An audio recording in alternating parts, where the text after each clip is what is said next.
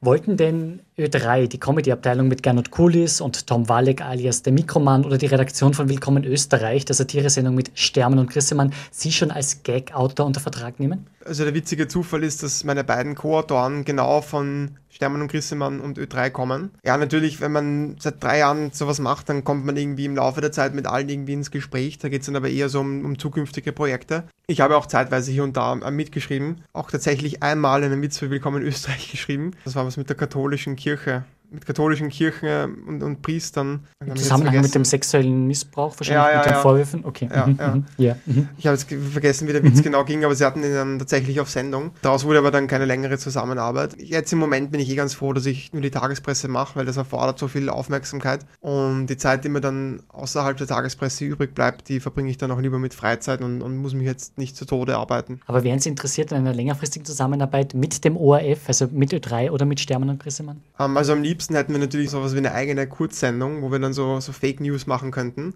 Aber was anderes würde ich jetzt auch nicht machen würden. Also ich würde jetzt nicht gerne im Moment für andere als, als Inkognito Autor schreiben, sondern würde mich eher jetzt gerne auf die Tagespresse konzentrieren.